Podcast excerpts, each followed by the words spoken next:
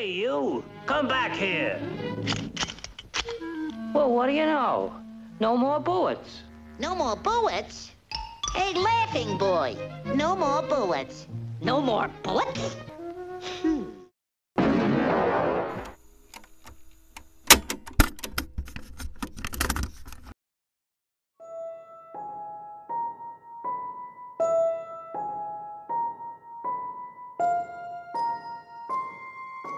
绝望的夜幕降临，罪恶在暗影中悄然滋生。欢迎来到落日之后。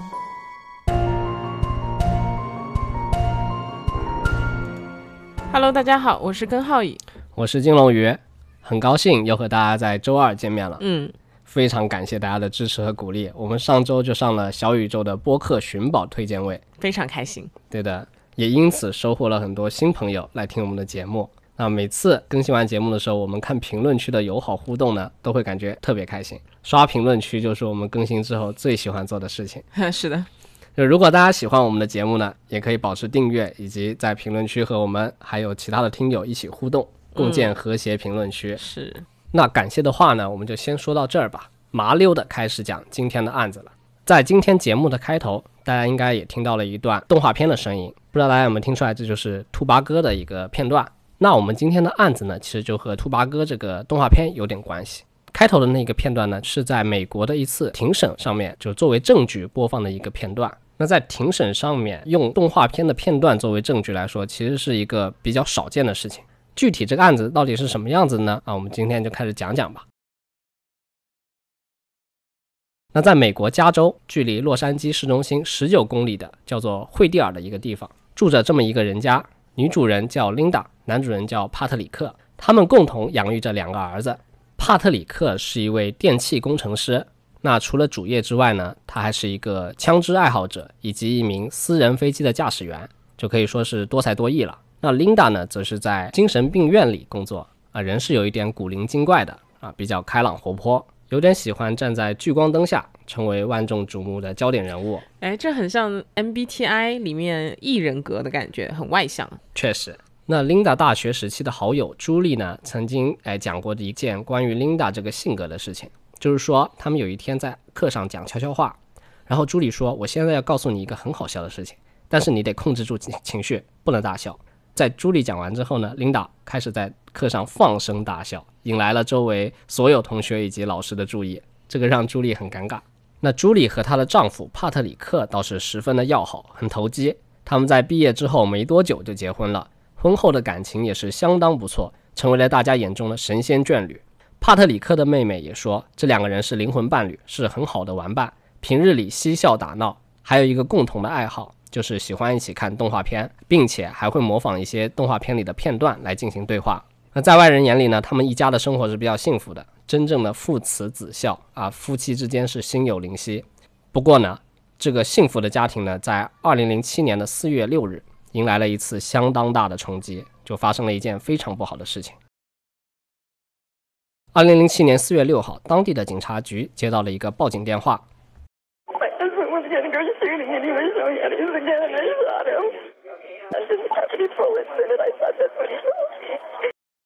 那刚刚听到的这一段内容呢，就是琳达当时的报警录音。琳达说呢，她不小心开枪了，击中了帕特里克。她对警察说的是，她的丈夫要去射击，然后她就教她怎么用枪。于是她扣动了扳机，就击中了丈夫。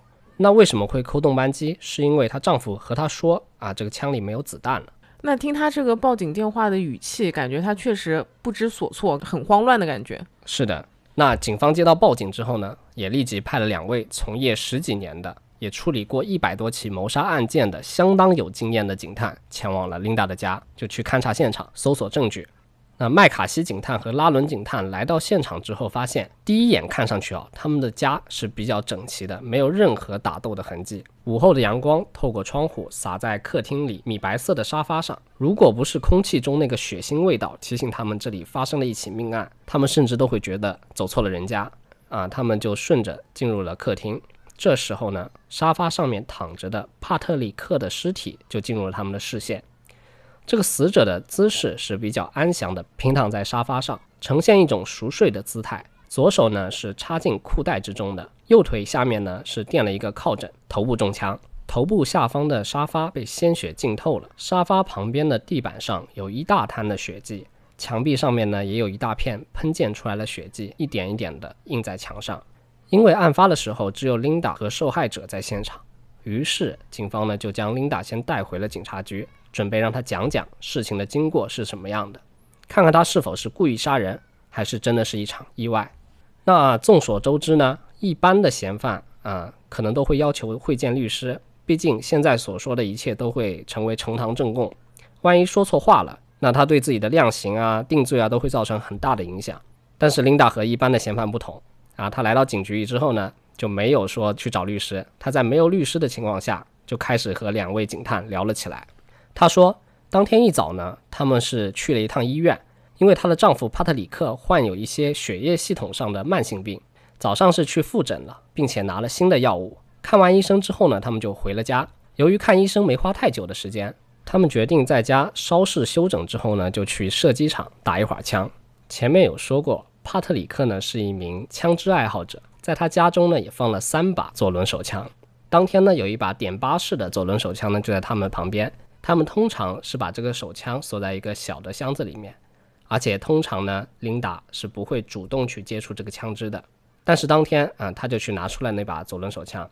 并且他们夫妻二人也开始了他们特有的打闹。哎，怎么个特有法？他们开始上演了他们最喜欢动画片中的剧情，也就是模仿《兔八哥》里的桥段。这是一段关于猎枪里有没有子弹的桥段，也就是我们开头放的那一段。动画片里呢，鸡蛋头和兔八哥说：“哎，这枪里是没有子弹的。”兔八哥也重复了一遍：“这枪里没有子弹。”他们一起想骗达菲鸭，说这把枪里没有子弹。那在这一次角色扮演的对话中呢，啊，警察也觉得他们两个夫妻二人的关系是非常好的。是啊，四十多岁的夫妻还能像十几岁、二十岁小情侣一样这样打闹，还挺少见的。确实。然后她说，因为他们演绎了这一段嘛，她就觉得丈夫帕特里克是在和她说这个枪里是没有子弹的，于是她就想给丈夫展示一下，就表演一下之前丈夫教她的一些射击技巧。她想秀一下，让丈夫眼前一亮，让他可以看看自己可以像西部片一样的牛仔那样开枪。就不知道大家有没有看过电影《荒野大镖客》，就是那个主角一秒五枪那种帅气的开枪方式啊，这种方式叫做煽动射击。当琳达准备开始表演时呢，这个意外就发生了。他说，在他准备快速射击的时候呢，帕特里克躺下了，刚好帕特里克的头呢就出现在他的枪线上面。由于这个牛仔式的煽动射击啊，动作很快，琳达没有收住手，子弹就贯穿了帕特里克的头部，导致了他不幸中弹身亡。听完这个离奇的解释，两位警探不免有些惊讶。就虽然他们已经从业了十多年，经手的谋杀案件呢也有一百多件，听到的离奇的供述也很多，但是听到这个解释，仍然觉得还是有一些离谱。但是在之前的办案经历中，也确实存在过一些离谱的真相。他们又结合报警人在报警时的慌乱紧张，以及在警局中供述时的状态，他一时半会儿呢也是没有办法确定这个事件的性质。由于暂时没有发现什么直接的证据说明琳达是故意杀人，并且他供述的时候给人一种比较真诚的感觉。听到他讲完这个故事呢，乍一听其实还是可以说得通的，毕竟疑罪从无嘛。麦卡锡警探呢是比较相信的，就让他回家了。那意思是拉伦警探不太相信吗？嗯，对的，拉伦警探其实对于这个案件是有点疑问的，所以他们决定啊，需要更多的证据去还原整整个事情的真相。但是由于不是恶性案件，并且嫌疑人的供述第一时间呢没有引起太多的怀疑，警探呢也没有跟这个案子跟得很紧。那过了几天，法医的尸检结果出来之后呢，他们找法医聊了聊具体的死亡信息。法医检测到呢，死者的头部其实是有两处枪伤，两个弹口的距离呢大约是五厘米，这意味着琳达并不是只开了一枪。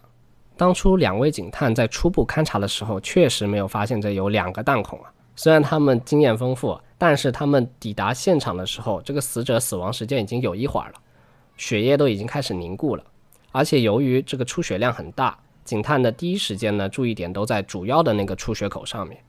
那这个法医的发现呢，就引起了这两位警探的怀疑。如果琳达真的是尸首，那作为一个枪械使用的小白，平时不怎么接触枪械的新手，肯定会被枪声吓到，对吧？毕竟一开始琳达的心理预期是枪里没有子弹，当他发现打中人的时候，应该会停下手，不会再去开一枪。而且现在整件事的过程真是太巧了，前一秒在聊动画片里有没有子弹的片段，下一秒就开始准备才艺，再下一秒呢，丈夫的头就出现枪口之下，然后琳达就射击了两次，这么多巧合加在一起，才能够形成今天这个事实。总的来说，就让人感觉有一点难以置信。那现在有一些怀疑，但是警探两人呢都没有想通琳达的动机到底是什么，到底为什么会杀她丈夫？警方还去调查了一下关于这两人的一些信息。这对夫妻呢，就像美国的啊众多中产夫妇一样啊，双方都接受过高等教育，都有着不错的工作。那警方怀疑是不是杀人骗保？调查下来呢，确实有一张啊帕特里克的人寿保险，但是这个单子已经过去了很多很多年了，现在已经失效了。那他们之间有没有是谁出轨了呢？警方确实也有这个猜测啊。警方调查下来呢，啊，既没有发现丈夫出轨，就是妻子不会因为丈夫出轨想着杀他，也没有发现妻子出轨了想要杀了丈夫摆脱现有的家庭。他们二人一直都是一对比较恩爱的夫妻，在金钱上面也没有什么纠纷，就不存在这个常规的几个杀人动机啊。结合琳达的性格，是属于那种比较神经大条的，喜欢嘻嘻哈哈的。他们夫妻二人平时也喜欢打打闹闹，开开玩笑。会不会真的就在这个嬉笑打闹中呢？不幸发生了意外。那为了确定这个整个事件的一个性质，两位警探呢还需要更多的证据。他们需要确定 Linda 这个整个事发过程中对于枪械的使用描述是否是真实的。于是他们就请了警局中的枪械专家来对这个开枪过程进行了还原，来验证 Linda 描述的真实性。根据 Linda 所说，她是按照电影中的方法开了枪，就是利用牛仔的那种单动左轮手枪呢。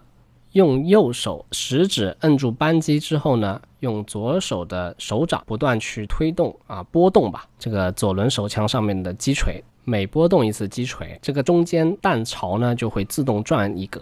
松开击锤的时候呢，这个撞击就会激发一个子弹。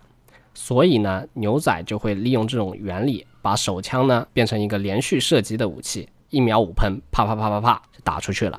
可能大家对于左轮手枪的结构不是特别的了解，所以我们在节目的简介区域呢放了相关的图片啊，告诉大家哪边是这个手枪的击锤，哪边是手枪的弹巢以及扳机，大家可以结合这张图呢，然后根据我的描述在脑中模拟一遍煽动射击是怎么完成的，这样子可能会便于大家对于这个案情有更好的理解。那之前说到啊，琳达家有三把左轮手枪，其中两把呢就是和牛仔一样的这个单动左轮手枪，可以使用刚刚说的那种方式，不断的用手掌呢拨动这个击锤，实现帅气射击。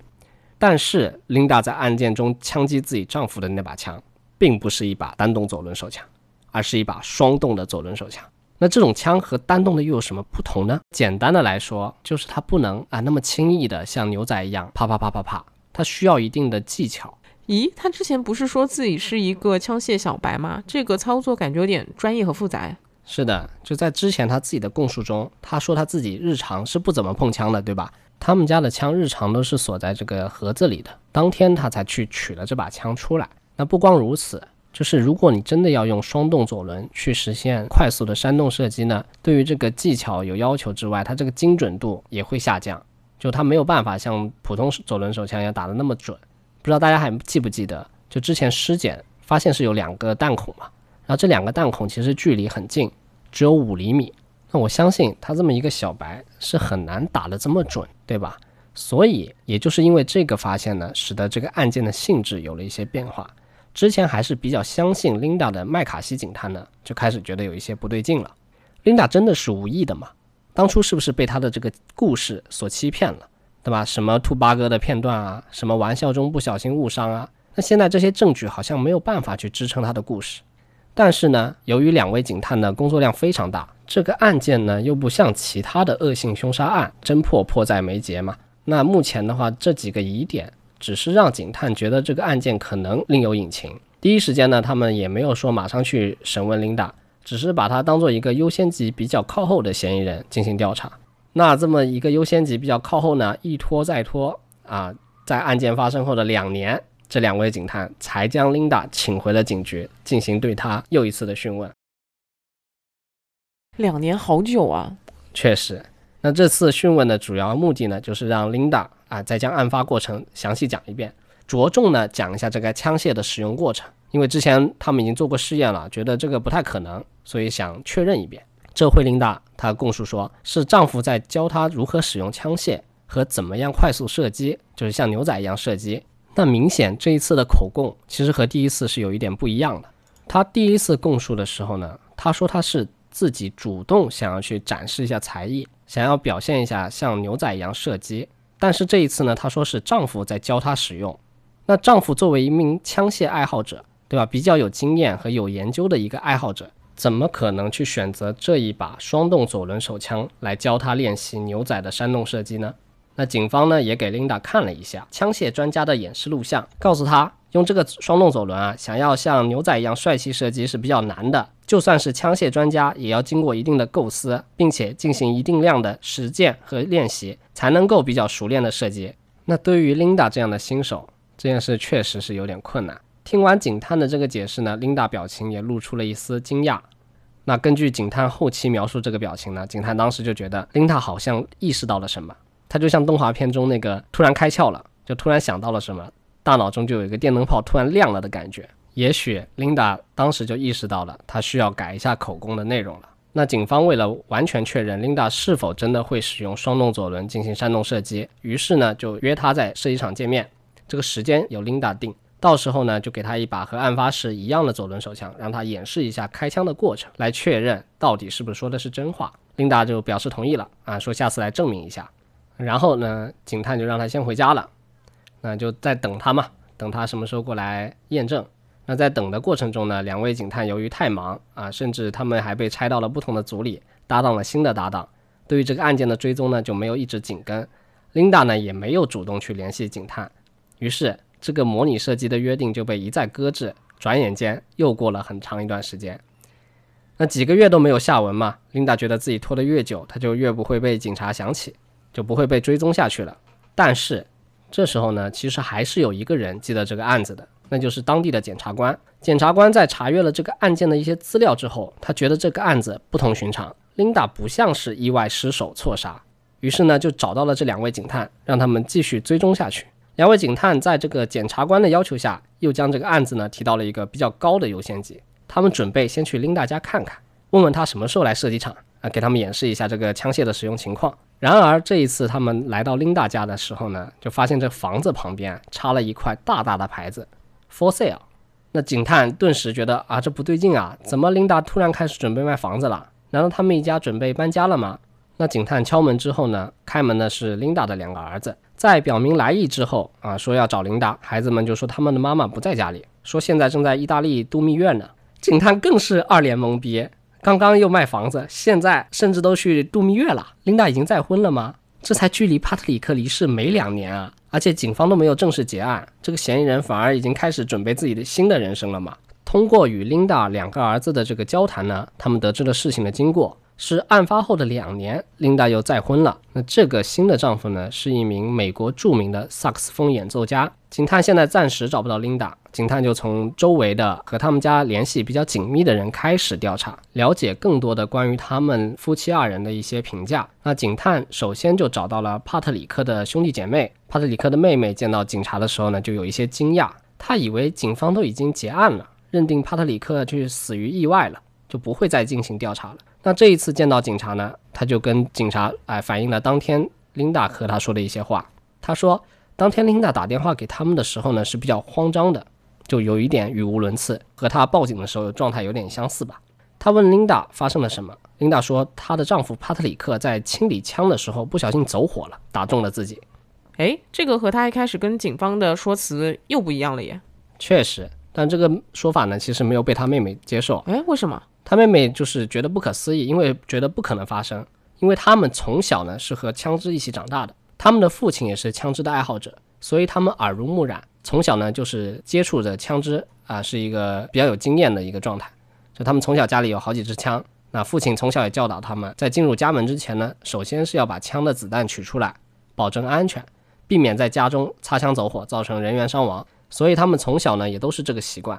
这次听到嫂子说这个情况呢，他第一时间是不相信的。那确实感觉琳达这个谎撒的有点拙劣了。对他可能没有考虑到这些问题。嗯，还有一个疑问就是，既然帕特里克他从小有这么一个习惯，就是没有把子弹放进枪的这个习惯，那是不是说明他和琳达生活在一起的时候，他们家的枪也是没有子弹的？那琳达是怎么完成这个射击？是他自己装的子弹吗？就之前有提到，他们这把枪是被锁在一个盒子里的。那我觉得呢，可能就是这把枪就是有子弹的，但是不是说拿来玩的。它是一个防卫的一个功能，就不可能你说歹徒来了以后，我还要再去找子弹装嘛？那可能他就是平时装好子弹，但是锁在箱子里。哦，那有可能。话说回来，刚刚提到帕特里克的妹妹，其实第一时间是不相信这个解释的。那他在后面的葬礼上呢，其实他又去问了琳达，事情到底是怎么回事？擦枪走火呢，打了哪个部位？琳达下意识呢，就用手拍了拍自己的头顶，啊，示意击中的地方是头上。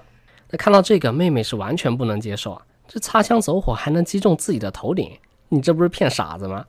于是他就逼问琳达，是不是他杀了自己的哥哥？琳达后面确实也承认了，而且帕特里克的妹妹呢，也是在那一天啊听了关于兔八哥的故事。妹妹结合以前对于哥哥嫂子的了解呢，啊确实也存在这样的可能性。于是呢也没有说什么，就等着警察的调查。他是相信警察的，所以再后来呢，看到嫂子没有被逮捕，他也只是把这段经历呢就放在了心里。虽然有些疑问啊，就是琳达为什么第一时间说的版本和后面的版本会不一样，但是他呢也没有去和警方反映。这一次警察找上门来的时候呢，他就把这个点和两位警探详细说了一下。在跟妹妹了解完情况之后呢，后面去找了琳达的好友朱莉去了解关于琳达的一些情况。朱莉表示呢，琳达再婚之前是找过他的，问他能不能来他的婚礼，给他唱歌唱歌，助助兴。朱莉听完这个要求呢，她第一时间的反应就是啊，你还要我去你的婚礼？她就明确告诉琳达，她不会去，因为朱莉觉得这个帕特里克的逝世啊，让她觉得有点不对劲。她觉得这件事情并没有琳达说的那么简单，而且她说你这么快就再婚，特别奇怪，调查都没有结束，而且只有短短的两年就再婚了，这让她感觉这个朋友是很陌生的，没有任何情谊。因为之前说他们夫妻二人的关系是非常好的。感情是非常深的。朱莉还说，琳达在枪杀自己的丈夫之后，大概一年左右就在网上认识了这个著名的演奏家。认识之后呢，很快他就搬到了这个演奏家所在的地方——密西西比州。在这个演奏家任奏的大学之中呢，也找到了一份工作，从此就逃离了原来的家。这琳达这个时候风格也完全转变了，就是完全的改头换面，换了金发，还穿上了跟以前完全不一样风格的衣服。所以朱莉整体来说就感觉这个琳达的情绪变化太快了，有点乐不思蜀，快乐赛神仙了。朱莉在表达完对琳达最近转变的一些看法之后呢，她还补充了一些琳达在大学时候的社交表现。她说，琳达和她第一次见面的时候呢，她就发现琳达这个人有很强的表演欲望和讲故事的能力。琳达一开始介绍自己的时候呢，说自己是爱尔兰人，然后用带有爱尔兰口音的说话方式去跟朱莉聊天。但是这个模仿是比较拙劣的，一眼就能看出来他的虚假，就不真实。朱莉还补充说，就每个人都只有一个胆囊嘛，但是琳达却已经切了三次胆囊了。琳达就是这么一个喜欢夸大其词、吸引别人注意力的人。感觉他喜欢习惯性撒谎，就是一些没有必要的事情，他也会去撒谎。是的，就当然那个学生时代就没有考虑那么多嘛。琳达这个性格呢，帮他交到了很多朋友。但是有一些深交的朋友也因为琳达满嘴跑火车，以及不知道什么时候就想做显眼包的性格，后来也渐渐疏远了。警方后续还和琳达的精神病院同事了解了琳达的情况，得到的反馈呢和朱莉差不多。大家对琳达的评价就是初见啊是一个比较活泼、讨人喜欢的人，说话好听，大家都很喜欢和她一起玩、一起相处。但是接触深了以后呢，就会发现琳达这个大毛病，就是刚刚说的强迫性说谎。琳达不管说什么，她都会上来先说一个自我加工过的谎言，她不会按照真实的情况去说。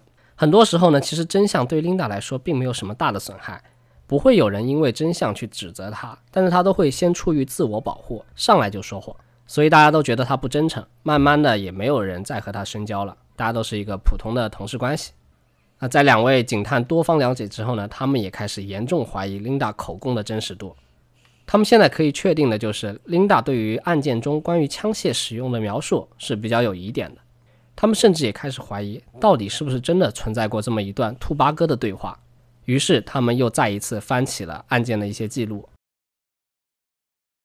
他们找到了一位血迹专家来确认现场的血迹是否和琳达说的案发过程对得上。又根据琳达的供述呢，她是站在同一个地点站着没有动的，然后快速的连续开枪。但实际上，根据现场的血迹照片以及琳达身上的血迹照片，还有那个尸检报告来说，警方判断他其实是移动了的，枪和头部的相对位置是发生了改变的。现场的血液证据呢，也很明显的指出了这一点。他们发现琳达身上的血迹是比较小，也比较少，就没有见得她浑身是血。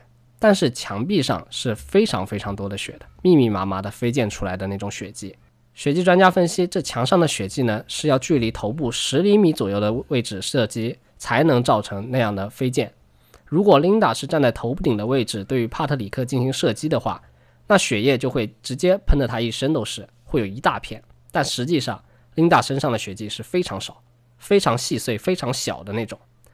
那到现在为止呢，其实也可以判断出来，琳达在这件事上也说了谎。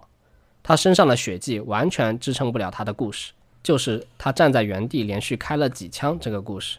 于是警方呢就做了一个大胆的推测：琳达是在她的丈夫帕特里克睡觉的时候，瞄准了他的头部开了第一枪。那开枪之后呢，他发现帕特里克还没有完全直接死掉，他没有完全死透，就再次瞄准，又开了第二枪。所以这也和之前尸检报告上面说这两个枪伤相差五厘米是对应的上的，就是通过瞄准了以后才开了枪，不是说连续的射了两枪。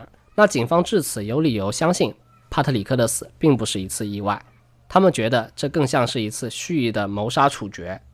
那现在既然琳达不主动来警局配合调查，不主动来演示这个射击的过程，那只能警方上门去把琳达请回来了。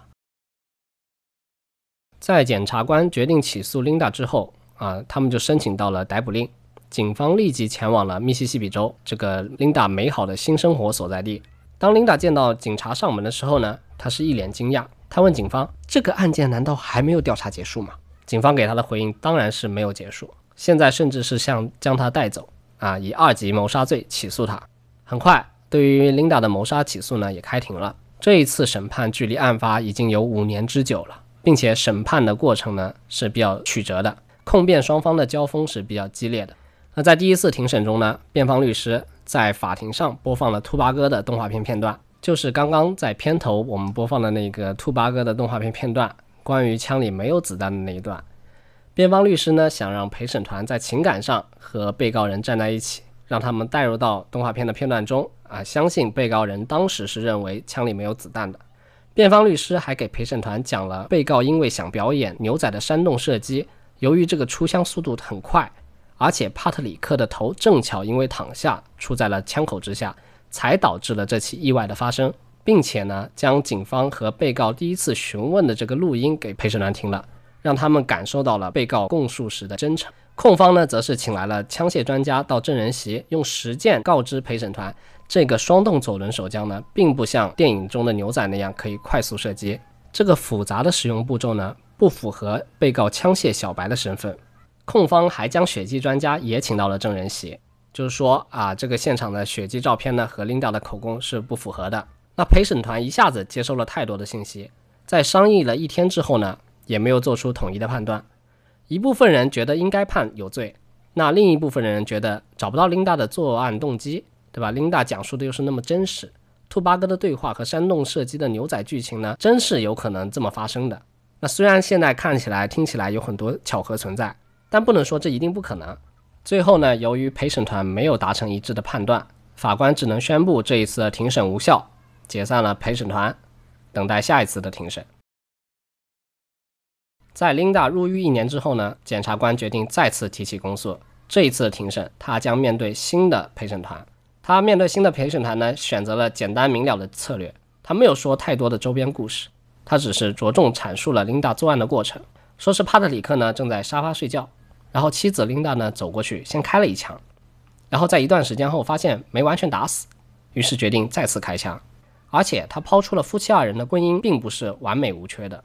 帕特里克之前不是说患有血液循环系统的慢性病吗？琳达认为可能需要照顾这个患病的丈夫一整个后半生，是有一定拖累感，所以她是存在不想要有这个累赘而蓄意谋杀的动机的。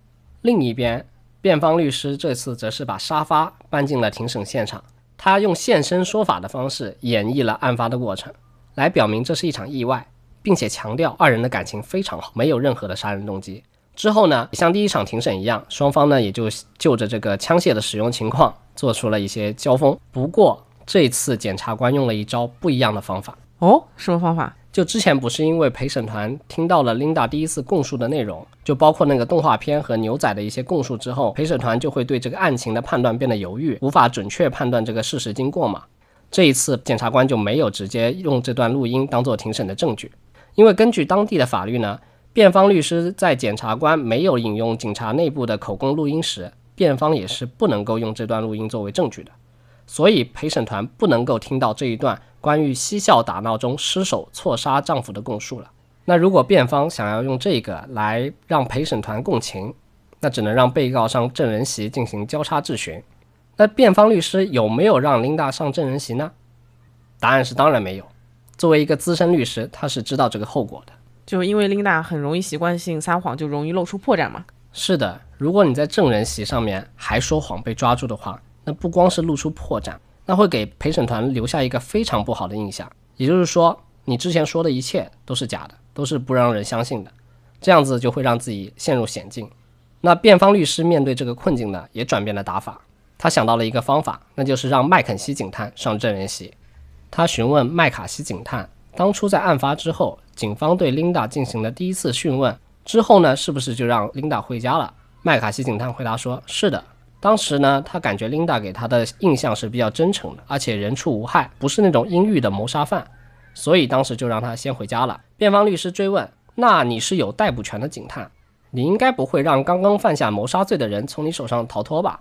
这个感觉明显是个陷阱问题啊！因为不管麦卡锡警探他说是或者说不是，都会给自己带来一个不好的影响。因为如果麦卡锡回答是的话，那他当初放走琳达，是不是就意味着他相信琳达是无罪的？那他如果回答不是的话，那就证明了自己办案能力不行，不然怎么会把犯人给放走呢？那能力有问题的警探调查出来的结果来起诉被告，是不是能证明这个被告有可能是被冤枉的呢？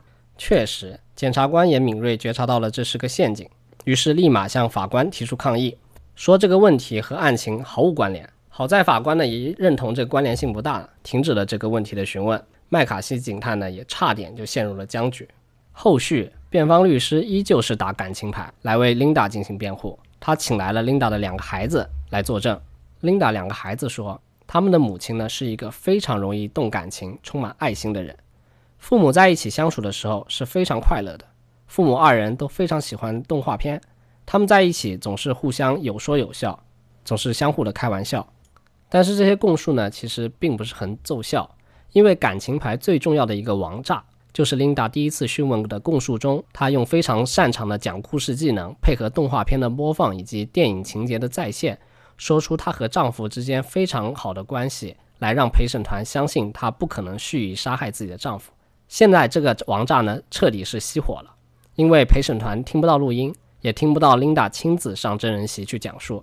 检方这时候呢，甚至还做了一个动画模拟，去还原了 Linda 枪击丈夫的场景。陪审团通过这个动画模拟呢，就完全的、直接的了解到了当时案发现场是一个什么样的情况，也完全打消了之前听文字叙述时产生的一切想象。这种直白的展示方法是相当有杀伤力的。当然，辩方律师到最后都还是在坚称琳达没有犯罪动机去杀害丈夫。检方的这些动画的还原呢，也都是检方的猜想，并不是摄像头拍下来的真实过程。如果就凭猜想给琳达定罪是非常不合理的。但是面对检方给出的这些直白理由啊，比如说关于枪械的使用啊，比如这个血迹的情况与琳达口供的冲突，以及这个案发过程的还原动画，辩方律师的坚称呢，显得非常的苍白无力。陪审团这次很快啊。在二十四小时之内就做出了裁决，他们认定琳达犯有二级谋杀罪，是她故意杀害了自己的丈夫。那这个最终的量刑呢裁决会在三个月之后由法官宣布。庭审结束之后，琳达在起身的一瞬间，立马就瘫软的坐到了地上。最后呢，是由法警将其扶到座椅上，用这个带轮子的椅子呢，将其推出了法庭。我怎么感觉他还在表演呢？一直在表演。确实，就事后有一个电视节目呢，也采访了当时的检察官。就问他怎么看？那检察官说，他刚当时看到这个情节呢，他也没别的想法，他觉得琳达的表演欲望又犯了。这个就是他的表演时刻，是他的 show time。那在三个月后，法官进行了最后的判罚宣布。在庭审上，琳达积极的道歉悔恨，她的儿子们以及现任丈夫都在向法官求情。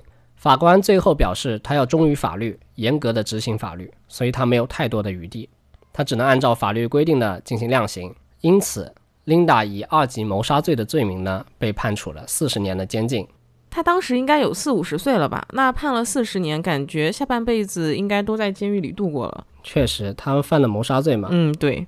还有就是他的动机是什么呢？是像检察官之前推测的，因为呃帕特里克有疾病吗？应该是的吧，但是他自己是没有亲口承认过的。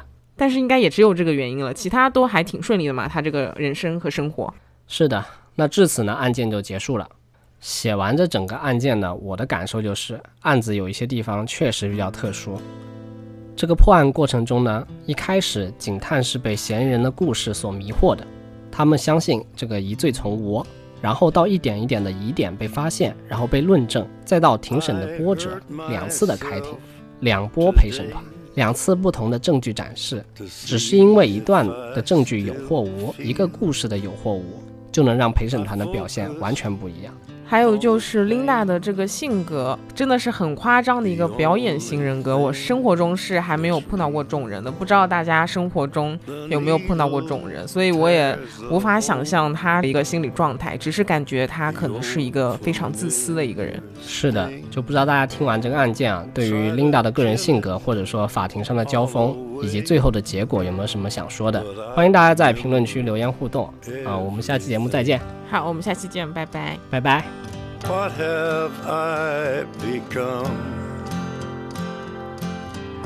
My sweetest friend. Everyone I know goes away in